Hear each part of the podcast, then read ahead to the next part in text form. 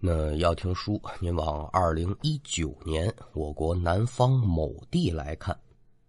咱们今天要说这一位呢，叫大勇，小伙子是二十岁出头的年纪，干嘛的呢？这个得给您多交代几句了。咱今天说这地儿啊，您别看说是某地，实际上呢就是一个旅游景区，具体是哪儿咱不方便说而已。景区嘛，它为了吸引更多的游客。就在景区内部开发了一个游乐园，其中这娱乐设施呢，有分景区的，也有分私人的，这么两种。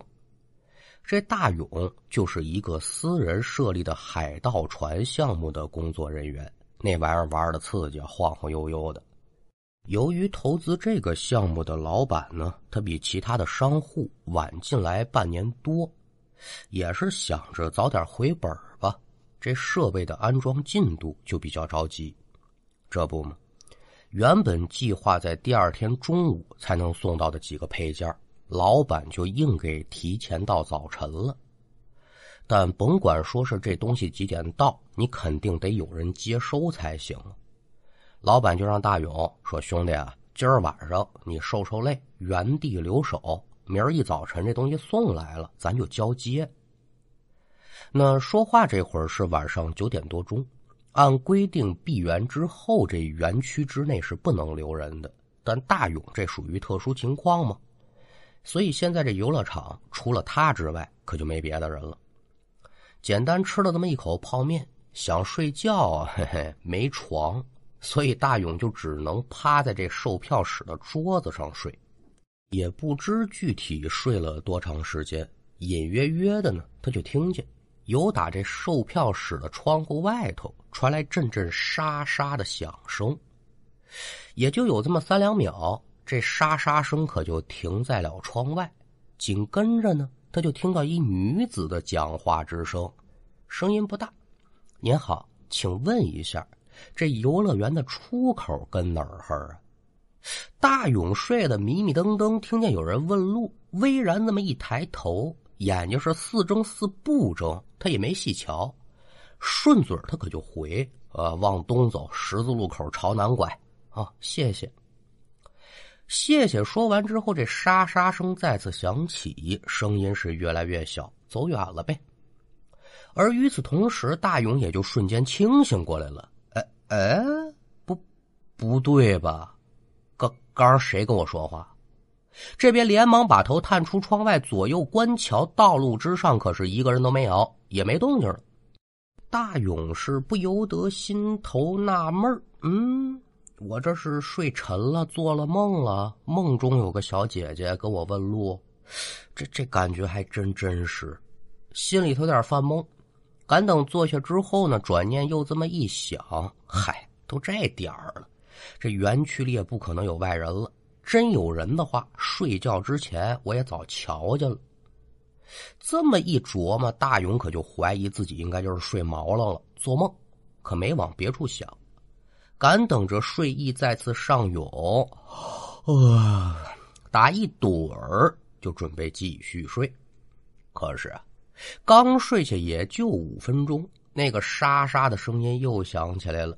紧跟着，又一个女的说话了。说先生啊，这路我找去了，可是我出不去。您说这玩意儿啊，这声音虽然不大，但听动静跟刚才那是一个人。大勇士刚刚睡下，自然是听得真真切切。扑棱一下子，这人可就坐起来了，拿眼朝窗外仔细观瞧，就见一女子身影是一闪而过。稍一愣神，大勇就反应过来了。好家伙，感情这不是梦。这园区里面还真有人呢，是游客还是工作人员？出去一看便知分晓。说了句“你别走”，大勇这可就追出去了。咱也不知是这大勇走的太慢，还是这女的走的太快。追出来再一瞧，这女的已然是走出十好几米了。也仗凭着天上有月兔高悬，拿眼一看。女人头顶一头的青丝发，穿着一套浅色的运动服，看不见脸，但估摸着呢，这后影跟大勇年纪差不多，都是年轻人。小伙子一个是好奇，二一个热心肠就想着问问你到底怎么回事啊？你要真出不去，我送你出去也行。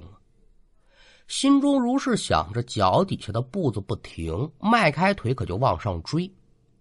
也搭着说大勇啊，这注意力太集中了，刚追上去没几步，脚下一个不留神，就被路上摆着的一个设备零件给绊了一个趔趄。可等着这大勇稳住了身形，继续往前追的时候啊，就发现前面那小姐姐不见踪影了。但是说这游乐园路多，娱乐设备也多，保不齐人家姑娘七拐八绕的上哪儿去了，那也说不准。大勇还没在意，继续往前走。就这么边走边找，又朝前有个十几二十米吧。凡是目光所及之处，皆是找不见此女子之踪迹。这下大勇不免就有些纳闷了：嗯，哪儿去了人呢？就这么一功夫，也不知打哪儿，突然传来这么一阵呜呜的哭声。听这动静是女的，差不了，声音可得说是飘飘荡荡、荡荡飘飘，就在大勇的耳边转悠。听到这个哭声，再一回想起刚才那姑娘所说之言语，小伙子可得说是顿时就起了怜香惜玉之心，胆子多大呀！该不会是说这姑娘找不着出园的路，给急哭了吧？这就是搭着年轻同志们社会经验不足，但凡说这孩子往深了想一点，他也得研究研究吧。哪儿就大半夜出来这么一姑娘啊？再者说了，这游乐场它不是深山老林，你说找不着路你就找不着路啊？这不都《聊斋》的情节吗？当然说了，这是咱跟这会儿闲聊天来分析这个事情。那当时的大勇干嘛了？已然是循着哭声开始找人了。他所在的地界儿应该算是东南角吧，循着这个哭声一直找。赶等快找到西北角的时候，大勇可就停在了一处摇摆桥的娱乐项目前头了。至于说这摇摆桥到底是个什么娱乐项目呢？这会儿咱暂时不提，后文书咱再说。为什么停在这儿？就是因为在这桥面上，此时正背对着大勇站着一个人。拿眼仔细观瞧，正是刚才那小姑娘，没错。而这哭声就是由打这姑娘口中发出来了。那人既然找着了，就问问怎么回事吧。大勇可没上桥啊，就在桥头冲这姑娘打招呼：“哎，这小姐姐。”话音一落，就见这姑娘是止住了悲声，把身子扭过来。那有着一脑袋头发挡着，具体说这姑娘长什么样呢？瞧不真住。你你没事吧？大勇这边说着话，姑娘就朝他这边来。赶等来到自己切前，借着明亮的月光，再这么一瞧，大勇不由得可就是一惊。您说怎么样？这姑娘长得忒漂亮了，给惊着了。嘿，那因为这个还真就好了。惊就惊在，这姑娘裸露在外的左边脸上，此时是一片的血污，而且这左边的眼珠子被血染的都已经瞧不见白眼人了，没染上血的那右脸更是如同一张薄纸一般，是一点血色都没有啊！您琢磨琢磨这玩意儿，挺瘆人。甭问了，这是受伤了。可奇怪的是什么呢？这姑娘的脸上没有一点痛苦之色，反而是略带伤心难过的那劲头。大勇原本就想问问这姑娘：“你姓字名谁？仙乡何处？你为啥在这儿？”可眼瞧这一幕，那就顾不上问这些个了。哎呦，你怎么伤这么重啊？你别着急，我这就打幺二零送你上医院。说着话，大勇可就由打口袋当中掏出了手机，拨打急救电话。可赶等大勇把耳朵贴到听筒等待接听的时候，就听见这话筒当中是呲呲啦啦是一阵的杂音。明明这电话接通了，但是除了杂音之外，是一点人动静都没有，而且这信号也是有点问题。重新再拨打一遍，还是同样的情况。有心想用这姑娘的手机试试呢，这姑娘说嘛呀？我没手机。你说这年头没手机，你还不想想？没办法，你没有没有吧？大勇就只好决定先把这姑娘送到景区的服务站，用服务站的座机呢再打电话。你别急啊，姑娘，我现在领你上外面的服务站去。你现在这状态能坚持得了吗？你要坚持不了，我背着你走。这姑娘呢不言语，点点头，没说话。救人要紧呢，那可就不讲究什么男女授受不亲那一套了。大勇拿手扶上姑娘，哎，这一搭手，小伙子就感觉，哎呦，怎么这么凉啊？得说是如同冰块一般。故事发生这会儿，正是个夏景天夜晚的温度可也没有那么低。这人怎么凉成这样呢？虽然说想不通，但这会儿就别琢磨这个了，救人要紧。一路之上，这两个人可得说是走走停停吧。不多时，可就离这出口不远了。刚说继续往外走的时候，这姑娘脚步停下来了，望着出口的方向，是浑身发抖，就跟遇到什么极其恐怖的事情一样。那眼望着前面什么都没有，大勇心中暗道奇怪：这怎么了？却见这姑娘猛然就挣脱了大勇扶着她的手，扭身撒腿就朝后跑。说是跑，其实跟逃那是没区别的。眼瞧着姑娘那都跑没影了，大勇还在原地愣神呢。等他再回过神来之后，大勇就连忙朝着姑娘离开的方向就追，不为别的，这人受伤太重了，你就这么跑，再有个好胆的不行。这游乐园呢，也就半个足球场大小，光凭大勇自己一个人找，说地界不是很大，但那也找不过来。这大半夜的，黑灯瞎火的，找了半个多小时，没找见这姑娘。大勇只得是前往景区的服务站，准备干嘛呢？寻求值班员的帮助，咱一起找找吧，有伤员。来到服务站之后，找到值班员，把这事儿是怎么来怎么去，汤汤汤汤汤这么一说，您那受累得跟我一块儿去找这人去。我看他那劲头挺危险的了。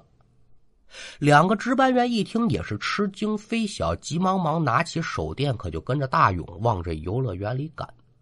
路上呢，三个人是边走边说话，可也得说是话赶话吧，就问这姑娘长什么样啊？这姑娘长什么样？呢？大半夜的，大勇瞧的也不甚清楚啊，就说了个大概齐。哎，可也就这么个大概齐。两个值班员听罢之后，可就直接杵在原地了。得了，得得得得，兄弟，咱咱咱不找了，回去。大勇不明就里，哎，你这回去干嘛呀？找人呢？你说你嘛也别问了，回去我跟你说。那说要检验。大勇被两个值班员拉回服务站之后，借着灯光这么一看，两个值班员小哥哥呢，都是一副惊魂未定的神色。我说：“哥俩，这怎么回事啊？这园子里可有人等着救命呢！你们把我拽回来，这不作孽吗？救命啊，兄弟！这命咱救不了。你要真救，搞不好把咱仨都得搭在这儿。哦，这怎么一茬？”跟你说了，你小子可别害怕啊！那哪是个什么姑娘啊？那不是个活人，半年前就死了。啊啊，死了，没错。那您说这姑娘何许人也？又因为嘛死的呢？书中代言，这姑娘姓杨，半年前呢，跟朋友来这景区游玩。行至游乐园的摇摆桥，也是玩心大起，就准备上去试一试。说起这摇摆桥啊，您在座的列位呢，有见过的，有没见过的。反正学徒我是没玩过那玩意儿。你要让我见着实物，我大概岂能知道？真叫名我不知道，我还是特意去查的。它这个东西设计的有意思，就是奔着找刺激去的。用的道具也很简单，绳子和木板子。这木板是一块接着一块，一块接着一块的拼在一起，拼出这么一个几十米长的木头桥。这木桥离地面有个半米左右，差不离。底下呢是气垫啊，或者水池子呀，都可以。您要是实在想象不出来这东西什么样呢，您就去网上找找铁索桥啊，就是咱这主席诗词当中说的那个“金沙水拍云崖暖，大渡桥横铁索寒”的那个铁索桥。这个桥呢，正名应该叫泸定桥啊，在四川，飞夺泸定桥嘛。这段故事呢，也是在长征的过程当中浓墨重彩的一笔。您琢磨琢磨，红军二十二名战士，两个小时之内干垮了对面两个团，这要是没有历史记载，谁敢相信呢？为什么叫飞夺泸定桥？一个就是因为战斗之快，二一个就是这桥本身它就晃晃悠悠的。咱不说打仗，您就是拿个平衡杆让你在上面走，它也未准稳的。想过去怎么办呢？国民党当时就说了：“你们飞过来啊，我们就是飞过去了，而且还把你们打服了。”对机会呢，我给您老几位说这飞夺泸定桥啊。说回咱现在这段书，这桥它该怎么玩呢？人站在上头啊，给这桥一个推动力。让这桥达到一个左右摇摆的状态。玩这个桥讲究的是什么呢？人多，一个是人多热闹，二一个呢，人多了劲儿它就大呀，这桥晃悠的就厉害嘛。而一旦这桥摇晃起来之后，这就得看谁的下盘比较稳了。不稳，你很快就掉下去；稳的话呢，坚持到最后，那你就是胜利者。咱这杨姑娘呢，上桥没一分钟就掉下来了。正常来讲，人掉下来也是为了防止被桥碰见，第一时间会选择滚到一边去，远离桥身的摇摆范围。而他呢，在掉下桥之后啊，好像把这点给忘了，倒地之后他就本能的坐起来了。好家伙，这一坐不要紧呐，人家那桥也不会因为你坐起来了，嘎噔就停那儿了吧，奔着脑袋就过来了。这个冲击力不亚于一辆高速行驶的小汽车呀！反正您列位琢磨琢磨吧，就这么一下，这人是好得着好不着，活得成活不成。书给您说到这儿，您老几位可也就都明白了。这是姑娘死了之后魂魄不散，又出现在游乐园之内。好巧不巧的呢，被这大勇给碰上了。这是第一个碰见他的人。那咱放下大勇如何的后怕不表，他遇鬼这事儿，很快在景区内部可就传开了哟。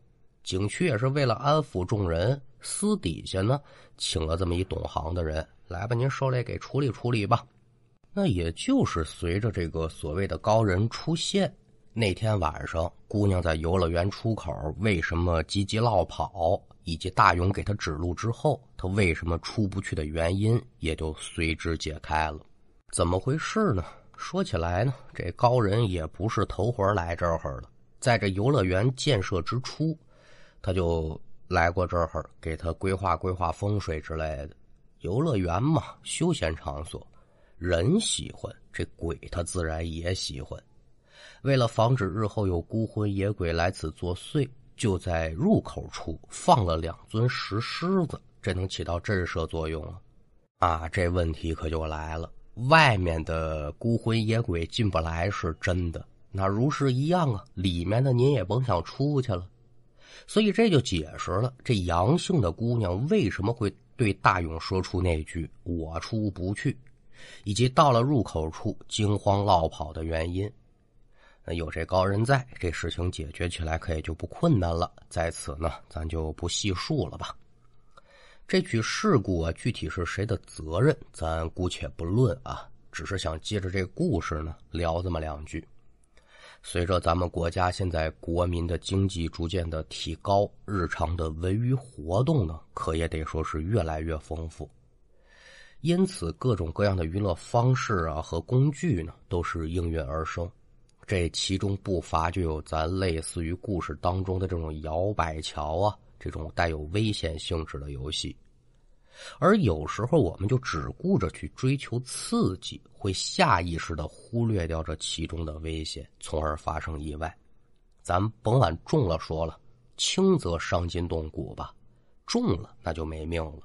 有冒险精神的话，在学徒我个人看来呢，始终是一件令人敬佩的事情。但最好啊，咱把这种精神放在生存的上头，为家为业，咱有这种精神头好去拼搏去奋斗。但咱就单纯为了玩寻求刺激，哎，咱这命咋就这么不金贵呢？这精神咱少一点为好啊！玩的人少了，这种危险的游戏呢，市场自然就会慢慢的走向衰败。